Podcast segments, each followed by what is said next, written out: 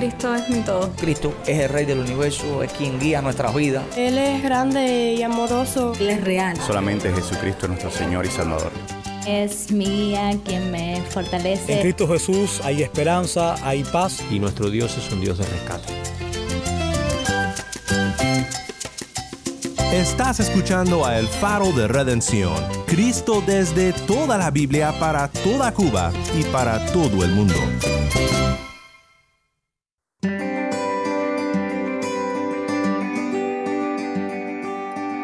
Hola, soy el pastor Daniel Warren. Gracias por acompañarme aquí en El Faro. Hoy terminamos una semana más en nuestra serie recurrente Predicaciones desde Cuba. Aquí en El Faro siempre nos encanta compartir contigo la voz del pueblo de Dios en Cuba y estos sermones predicados por pastores cubanos. Hoy vamos con el pastor Lenier de la Iglesia Los Pinos Nuevos, Sancti Spiritus, Cuba. El pastor Lenier trae un mensaje de 2 de Timoteo 2, 8 al 13. Quédate conmigo para ver a Cristo en su palabra.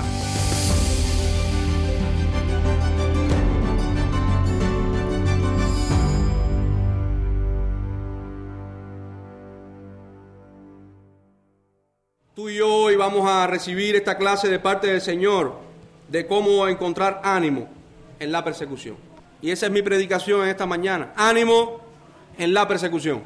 El pasaje, segunda de Timoteo, capítulo 2, versículo del 8 al 13. Y no solamente vamos a ver este pasaje, vamos a ver algunas citas del Antiguo y del Nuevo Testamento que corroboran estas verdades que vamos a ver aquí. Dice el pasaje que vamos a ver hoy. Acuérdate de Jesucristo, del linaje de David, resucitado de los muertos, conforme a mi evangelio, en el cual sufro penalidades hasta prisiones a modo de malhechor, mas la palabra de Dios no está presa. Por tanto, todo lo soporto por amor de los escogidos, para que ellos también obtengan la salvación que es en Cristo Jesús con gloria eterna. Palabra fiel es esta. Si somos muertos con Él, también viviremos con Él. Si sufrimos, también reinaremos con Él. Si le negaremos, Él también nos negará. Si fuéramos infieles, Él permanece fiel. Él no puede negarse a sí mismo. Cuando leemos el pasaje, podemos notar aquí que Pablo está recordando a Timoteo sus prisiones. Esta era la realidad del apóstol Pablo en este momento. Pero aún así, Pablo no solamente estaba hablándole de sus prisiones, sino cómo él estaba enfrentando sus prisiones. Él está diciendo a Timoteo, yo estoy preso como si fuera un malhechor, como si fuera un delincuente, un criminal en nuestro lenguaje, pero yo todo lo soporto, dice Pablo aquí, por amor a los escogidos. Él tuvo varias prisiones en su vida como apóstol, perseguido por predicar el Evangelio. Lo curioso es que la perspectiva de Pablo acerca de sus prisiones seguía siendo la misma. Tanto en una prisión más de arresto domiciliario, más fácil, como en una prisión tan difícil como esta en la que él estaba, que estaba muy cerca de ser sacrificado, de ser martirizado, él seguía teniendo la misma perspectiva de sus prisiones para el Evangelio. Es curioso. Y también vamos a ver otra, otra palabra, aparte de la palabra persecución, como ya estuve hablando, la palabra evangelio. Quiero aclararles que cuando usemos esta palabra aquí, evangelio, en el que está en el texto, en el pasaje, se refiere al mensaje de salvación en Jesucristo. Pero es muy importante que entendamos este contexto del que estamos hablando de la prisión de Pablo. Vemos que en esta carta de segunda de Timoteo, Pablo está animando todo el tiempo a su discípulo Timoteo a que continúe con el ministerio de la predicación, que continúe siendo fiel a pesar de las dificultades. Cuando nosotros empezamos a leer la carta en el capítulo 1, todo el tiempo el apóstol Pablo está animando a su discípulo Timoteo. Y comenzando el capítulo 1, Pablo le dice, yo recuerdo con lágrimas en mis ojos tu fe no fingida que hay en ti, que tú recibiste de tu madre, de tu abuela, y lo anima, y le dice que está orando por él, y le dice fundamentalmente que avive su don de la predicación, que no tenga miedo, lo está animando hermano. Y en el versículo 7, donde le dice que Dios no ha dado espíritu de cobardía, sino de poder, de dominio propio, de amor, y rápidamente pasa a decirle que Dios nos ha llamado a participar de las aflicciones por el Evangelio. Esto es una realidad, hermano. Esto es una realidad para ti para mí como hijos de Dios. Dios nos ha llamado Así como Pablo estaba llamando a su discípulo Timoteo en el capítulo 1, Dios nos ha llamado a participar también de las aflicciones por el Evangelio. Incluso en Filipenses 1, capítulo 1, versículo 29, dice que a nosotros se nos ha concedido no solo que creamos en Él, sino también que padezcamos por Él. Por lo tanto, no podemos huir de esa realidad. Pero el sufrir, no cualquier sufrir, hay muchos tipos de sufrir. Ciertamente podemos pasarlo duro, difícil por una enfermedad, Podemos pasarlo duro, difícil por una situación de salud. Es, duro, es difícil. También puede ser. Pero estamos hablando aquí específicamente de sufrir por causa de ser fiel a nuestro Señor Jesucristo. Y en el capítulo 1 de estas cartas de segunda de Timoteo, Pablo le dice a su discípulo Timoteo, no te avergüences. Capítulo 1, verso 8, no te avergüences del Evangelio, sino participa de las aflicciones por el Evangelio y le da ejemplo de una casa, de una familia que fue fiel con Pablo, que visitaba a Pablo en la prisión, la casa de Onesíforo. Así termina el capítulo 1. Pablo está preparando a su discípulo Timoteo para que él pueda continuar adelante. Algunos predicadores, algunos estudiosos están diciendo que segunda de Timoteo es algo así como una carrera de relevo, donde el apóstol Pablo está pasándole el batón a su relevo Timoteo. Timoteo no va a ser apóstol, pero Timoteo va a seguir adelante con el ministerio. Y así sigue el capítulo 2. Capítulo 2, acercándonos ya al pasaje que vamos a ver hoy, Pablo le dice a Timoteo, esto encarga a hombres fieles que sean también idóneos para enseñar también a otros. La cuestión es que la predicación se mantenga, la predicación fiel se mantenga en la iglesia. Pero es en el contexto del sufrimiento donde el apóstol está animando a Timoteo y por medio del apóstol Pablo a nosotros hoy. Y empieza el pasaje que vamos a ver hoy, el apóstol Pablo diciéndole a Timoteo, acuérdate de Jesucristo. ¿Acaso Timoteo no sabía quién era Jesucristo? Timoteo, alguien que había estado ya hace años atrás, este era el final, este era el final ya de la carrera de Pablo. Él lo dice más adelante en el capítulo 4, estoy pronto ya a ser sacrificado. Este era el final de su vida. Durante toda la vida, el discípulo que más cercano estuvo con Pablo fue Timoteo. Él lo tomó desde que estaba en Listra, y estaba con él y el discípulo Timoteo sabía claramente quién era Jesucristo. ¿Qué quiere decir Pablo con esto? Acuérdate de Jesucristo. Ten siempre en tu mente a Jesucristo. Ten siempre presente a Jesucristo. Recuérdalo. Esto es lo que significa esta frase.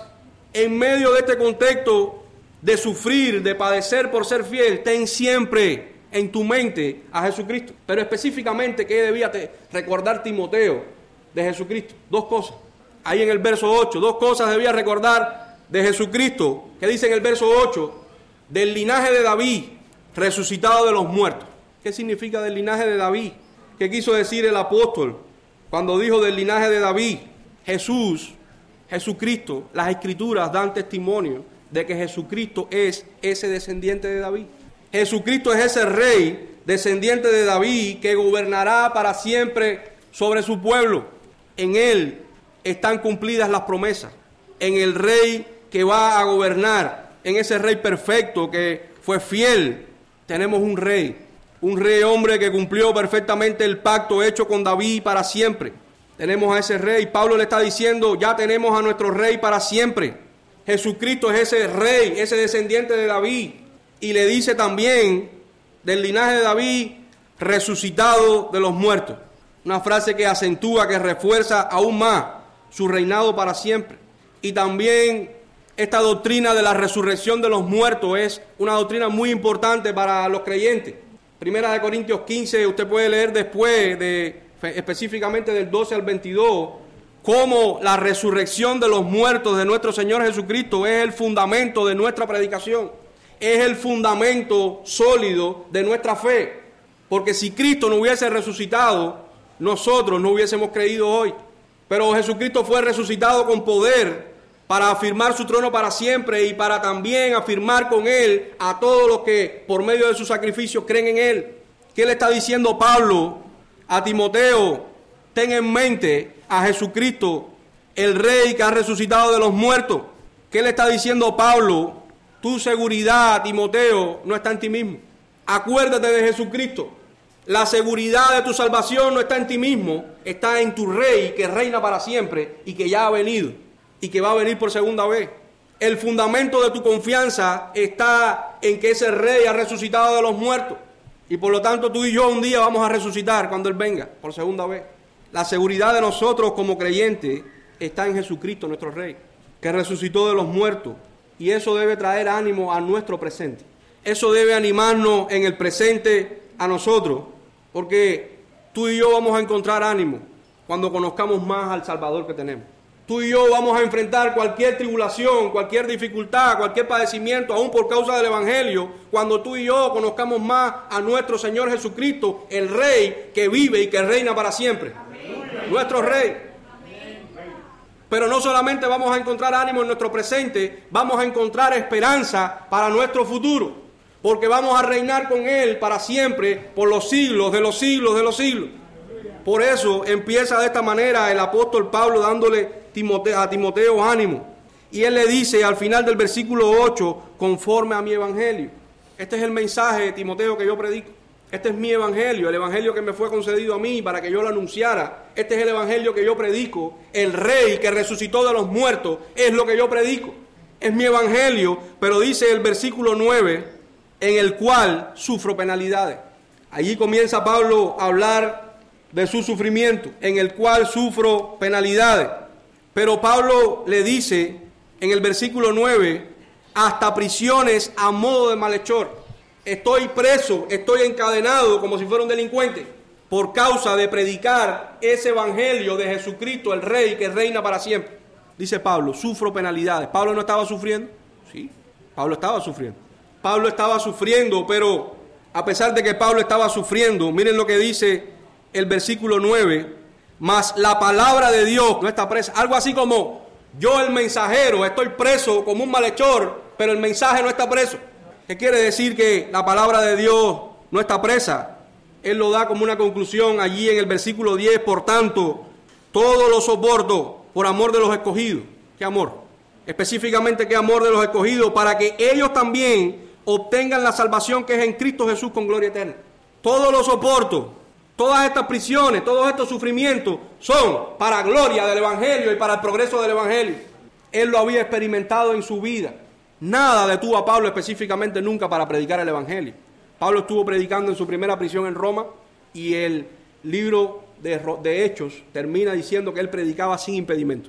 Pero no obstante también dice en Filipenses capítulo 1, verso 12, quiero que sepáis hermanos que las cosas que me han sucedido, han redundado más bien para qué? Para el progreso del Evangelio. De tal manera que mis prisiones se han hecho patentes en Cristo en todo el pretorio y a todos los demás. Y la mayoría de los hermanos cobrando ánimo en el Señor con mis prisiones, se atreven mucho más a hablar la palabra sin temor. Sí, Pablo estaba sufriendo, pero Pablo estaba centrado en qué? En que su prisión fuera un instrumento para el progreso del Evangelio. Ustedes se imaginan que Pablo, el apóstol, el mensajero de Jesús estuviese tirado en el suelo, desanimado, en la prisión. Era hombre, podía desanimarse y ciertamente muchas veces estuvo con lucha, con desánimo. Segunda de Corintios 12 dice que le había pedido tres veces al Señor que lo sanara el aguijón de la carne y el Señor le dijo, bástate mi gracia. Porque mi poder se perfecciona en tu debilidad. Pablo siempre experimentaba en su debilidad cómo el poder de Dios se manifestaba. Y el apóstol Pablo, imagínense que hubiese dicho ya en esta última prisión, ya no doy más, ya no aguanto más, estoy en el suelo. Hubiesen sido sus prisiones un instrumento para el progreso del Evangelio. Sus prisiones hubiesen animado, como leímos aquí cuando él se lo dice a los filipenses, hubiesen animado a los hermanos a predicar. Los hermanos estaban animados porque decían, si Pablo está preso y tiene ese gozo, yo voy a predicar también. Mi hermano, la manera que tú enfrentas tu sufrimiento anima a los demás hermanos. En ese sentido, tus sufrimientos vienen a ser una herramienta en las manos del Señor para que la iglesia vea que el Señor es real, que el Señor está obrando. Cuando nosotros vemos que un hermano ha pasado por cosas terribles y sigue adelante, somos animados nosotros también a seguir adelante. Y eso es lo que estaba pasando con Pablo, esa es la realidad, esa es la verdad. Sí, sufrimos porque somos de carne y hueso, pero seguimos adelante porque no somos nosotros, nosotros mismos, es el poder de Dios. Y esto estaba animando para el progreso del Evangelio. Pablo sabía dos cosas, fundamentalmente. Pablo sabía que la salvación de los escogidos es por medio del Evangelio. Dios escoge, Dios llama, pero esos escogidos se van a salvar por medio de escuchar la predicación del Evangelio. Dios ha escogido la predicación del Evangelio como un medio para la salvación y Pablo sabía eso. Lo sabía, se le enseñó a las iglesias. En Romanos 1.16 dice que Evangelio es poder de Dios para salvación. Dice también, más adelante en Romanos 10, capítulo 17, algo muy conocido por nosotros, que la fe viene por el oír y por el oír la palabra de Dios. La predicación del Evangelio es el medio por el cual se van a salvar los escogidos. ¿Quiénes son los escogidos? Dios sabe. Nosotros no sabemos. Pero, como no sabemos quiénes son los escogidos, tenemos que predicar.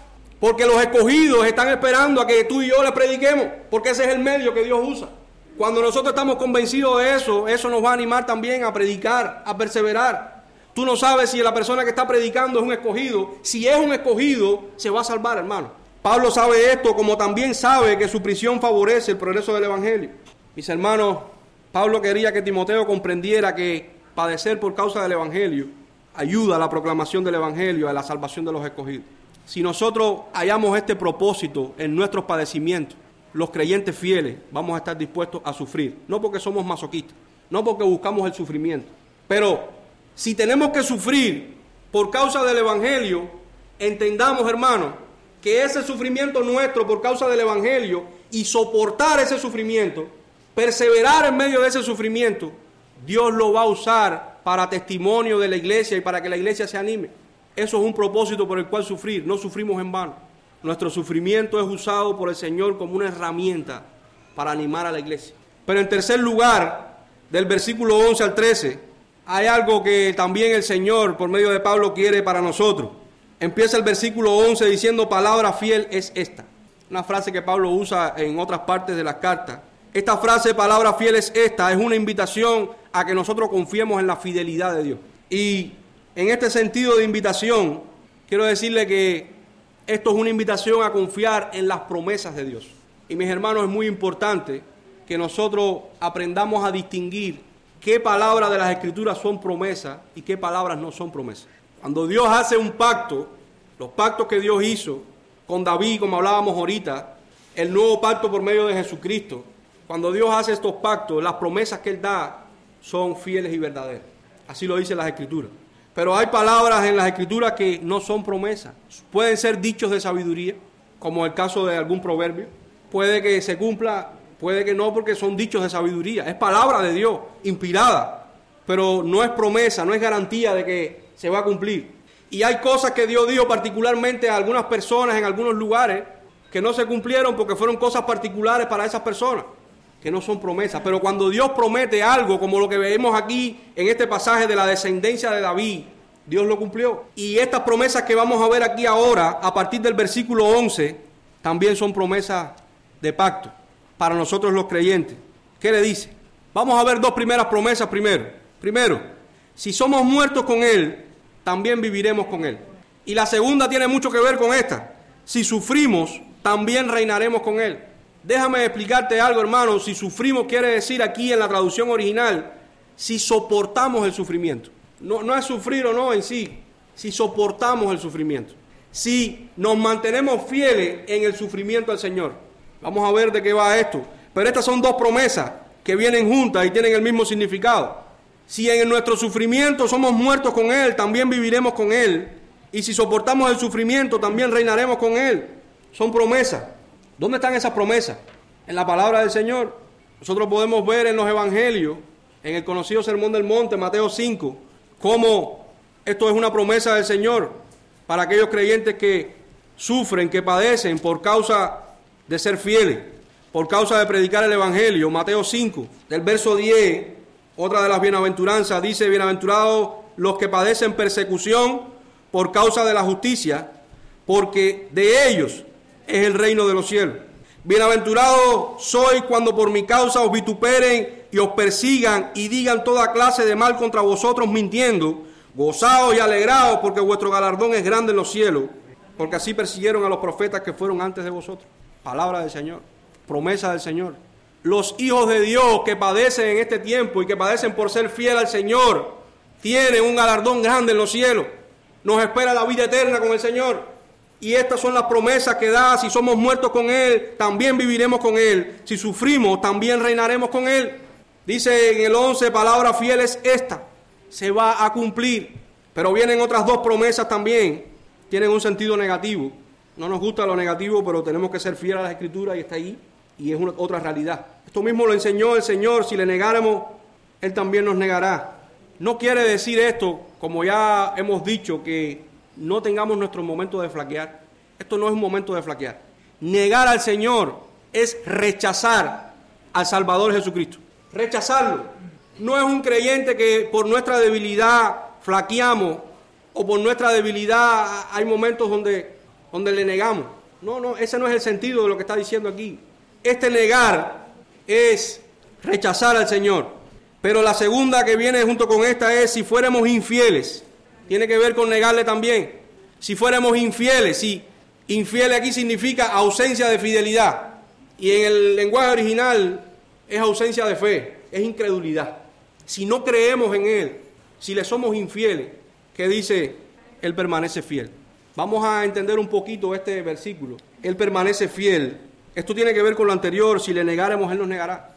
El que niegue al Señor, Él lo va a negar. Mis hermanos, este versículo 13 muchas veces no se usa bien. Muchas veces se usa en el sentido de que aunque yo falle, aunque yo flaquee, Él va a ser fiel. Eso es una verdad, pero no es la verdad de este versículo. Dios va a ser fiel en su juicio también. Dios no solamente va a ser fiel en bendecir y en darle el reino a los que sean fieles, Dios va a ser fiel también en negar a los que le nieguen. Dios va a ser fiel en su juicio. Y esta verdad es muy importante, sobre todo para nuestro contexto hoy, donde podemos ver a través de las redes sociales cómo tristemente hablar del juicio de nuestro Señor, que es una realidad de las Escrituras, es un crimen casi que de odio. No, ese es el Dios en que nosotros creemos. Ese es el Dios que se revela en las Escrituras.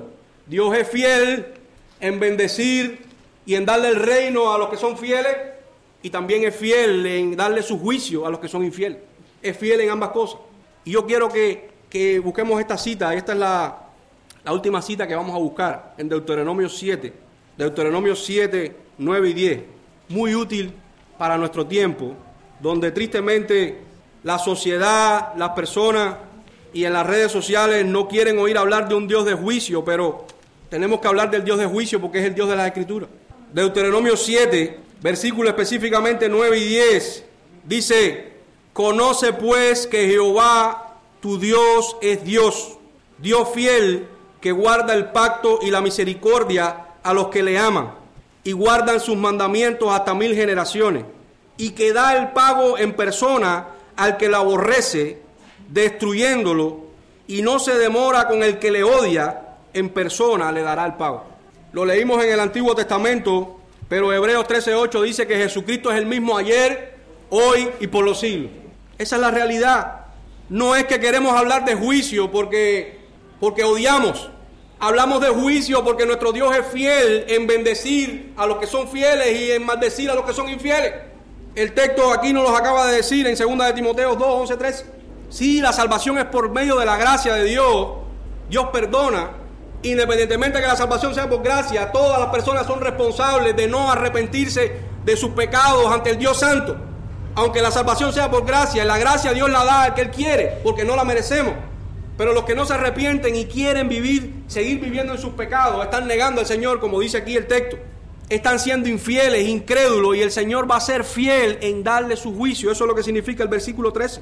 Si fuéramos infieles, Él permanece fiel. ¿Fiel a qué? Fiel a su juicio. Porque termina el versículo 13 diciendo, Él no puede negarse a sí mismo. Dios es justo y es misericordioso. Y fuego consumidor, como dice el hermano en Hebreos capítulo 10. Ese es nuestro Dios.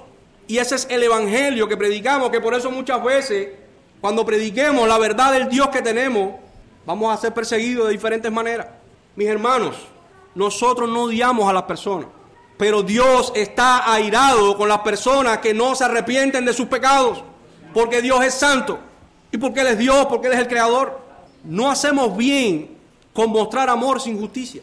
Eso no es bueno, porque el verdadero amor, Dios es amor, el verdadero amor tiene como sustento la justicia. Es amor pasarle la mano a lo malo. Y hermanos, el amor sin justicia no es amor. Por eso nuestro mayor modelo del amor es Dios mismo. Y Dios nos ama de tal manera que ha dado a su único hijo en sacrificio para que seamos nosotros mismos salvados de su ira. Ese es el amor de Dios. Y ese es el Dios que predicamos. Y en eso es lo que Timoteo va a encontrar ánimo. ¿Por qué? Porque eso nos hace padecer con esperanza. Porque sabemos que si estamos padeciendo, que si estamos muriendo, que si estamos soportando el sufrimiento, reinaremos con Él.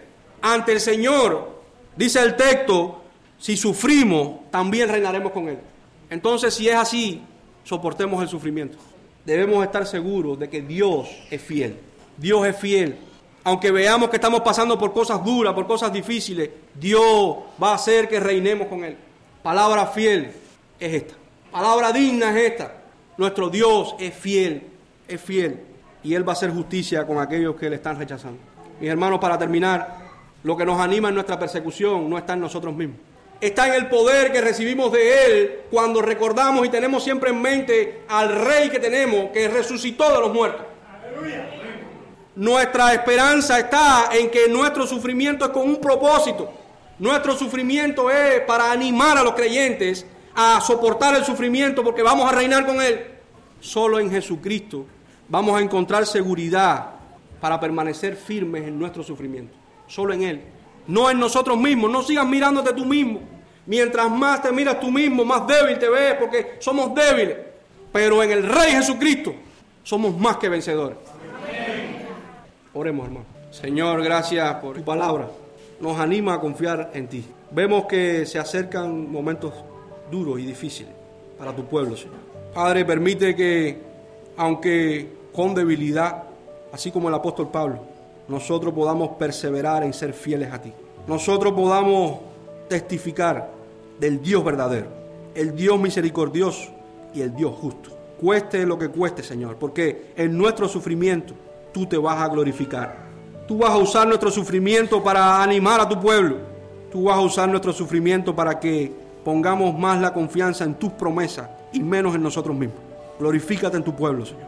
Aún en medio de nuestro sufrimiento, aún en medio de nuestra escasez, aún en medio de la desesperanza, glorifícate y muéstranos más a Jesucristo por medio de tu palabra, Señor. Que tu iglesia en Santi Espíritu, que tu iglesia en Cuba, que tu iglesia en esta nación se purifique. Levanta iglesias fieles que estén dispuestas a sufrir por ti.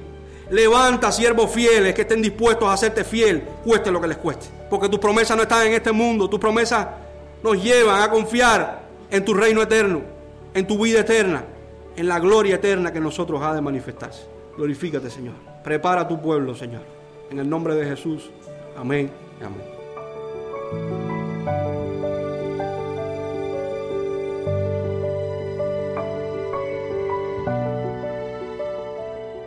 Soy el pastor Daniel Warren y esto es el faro de redención. Qué bendición fue oír de mi amigo el pastor Lenier en su exposición de 2 de Timoteo 2, 8 al 13. Es siempre un placer para nosotros compartir contigo estos sermones de la palabra de Cristo, predicados por pastores en Cuba. Visita nuestra página web elfaroderedención.org.